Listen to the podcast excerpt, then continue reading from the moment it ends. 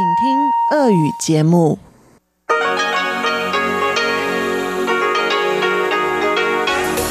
В эфире Международное радио Тайваня.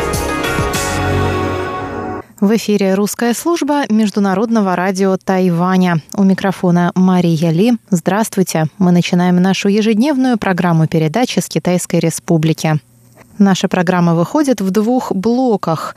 Получасовой блок звучит на частоте 5900 кГц с 17 до 17.30 UTC и состоит из выпуска новостей и рубрик «Панорама культурной жизни» с Анной Бабковой и «Учим китайский» с Лилией У а на частоте 9590 кГц с 14 до 15 UTC звучит наша часовая программа, в которой помимо вышеупомянутых передач вы услышите музыкальную рубрику «Нота классики» и повтор почтового ящика со Светланой Миренковой. Сегодня передачу «Нота классики» по-прежнему буду вести я, а с Юной Чень вы встретитесь в четверг в передаче «Тайвань и тайваньцы». Итак, мы начинаем выпуск новостей вторника, 19 ноября.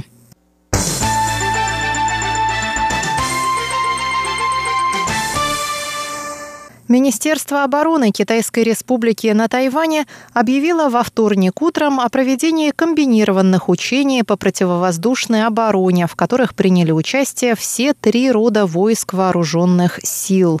За ходом учений наблюдали глава Генштаба Вооруженных сил Китайской Республики Шэнь Имин и главнокомандующий военно-воздушных сил Сюн Ху Ди.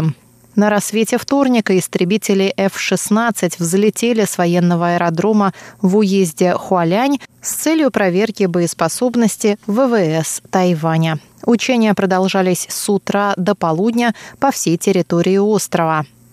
Учения проводились в связи с тем, что китайский авианосец прошел через Тайваньский пролив 17 ноября, то есть в день, когда президент Цай Янвэнь и бывший премьер Лай Цинде объявили о совместном участии в выборах президента и вице-президента Китайской Республики. Китайское информационное агентство Синьхуа сообщило, что первый авианосец китайского производства прошел через Тайваньский пролив с исследовательскими целями. Министерство обороны Тайваня сообщило, что за авианосцем следовали военные корабли США и Япония. Министр иностранных дел Тайваня Джозеф У у Джаусе заявил в ответ на это сообщение, что Китаю не удастся запугать тайваньских избирателей. В начале января на Тайване пройдут президентские и парламентские выборы, и, по мнению многих аналитиков, Китай таким образом пытается повлиять на исход голосования.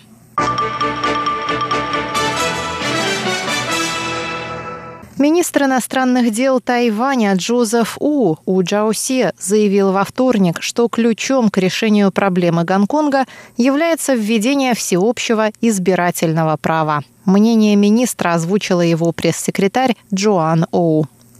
Оу добавила, что Тайвань по-прежнему поддерживает стремление жителей Гонконга к свободе, демократии и правам человека. Правительство Тайваня глубоко озабочено ситуацией в Гонконге и жестокими действиями полиции в отношении протестующих.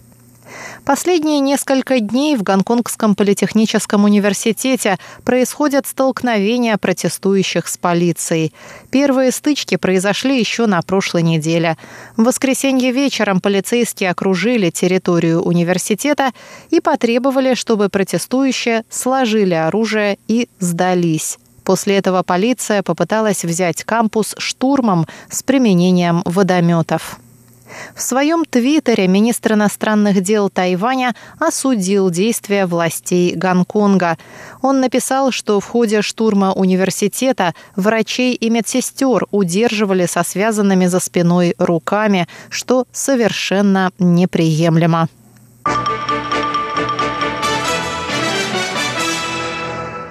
Премьер исполнительного юаня Китайской республики на Тайване Су Чан берет частичный отпуск по состоянию здоровья. В субботу его госпитализировали с вирусной инфекцией. Врачи также указывают на чрезмерное переутомление. Кроме того, у премьера обнаружили временный лицевой паралич, который также связывают с вирусом и переутомлением. По словам дочери премьера, законодателя Су Цяохой, семья попросила его сделать перерыв в работе. Пресс-секретарь исполнительного юаня Китайской Республики Колос Йотака подтвердила в понедельник, что премьер взял частичный отпуск и сократит свой график работы. Он будет по-прежнему возглавлять все заседания правительства, но отменит большую часть командировок и посещения массовых мероприятий.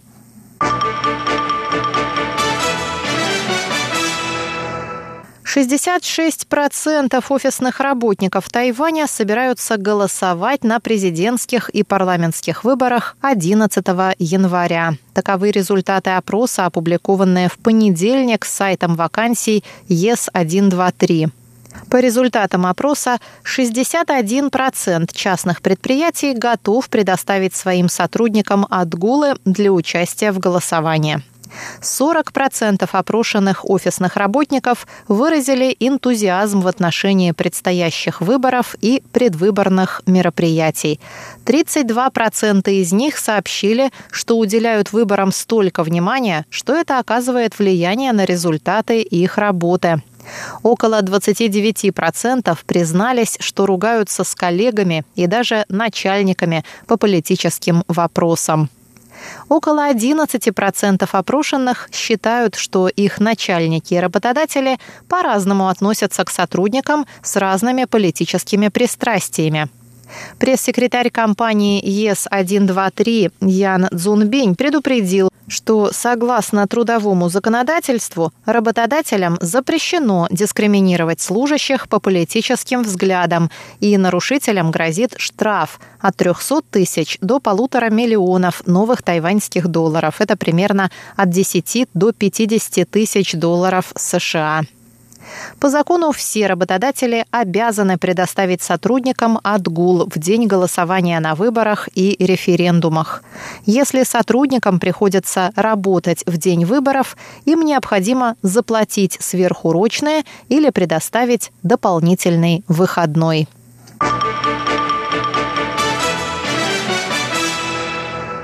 И коротко о погоде на завтра. В Тайбе будет дождливо от 20 до 22, в Тайджуне облачно с прояснениями от 17 до 28, в Гаусюне облачно с прояснениями от 21 до 27 градусов. Сейчас в Тайбе дождливо и 19 градусов тепла.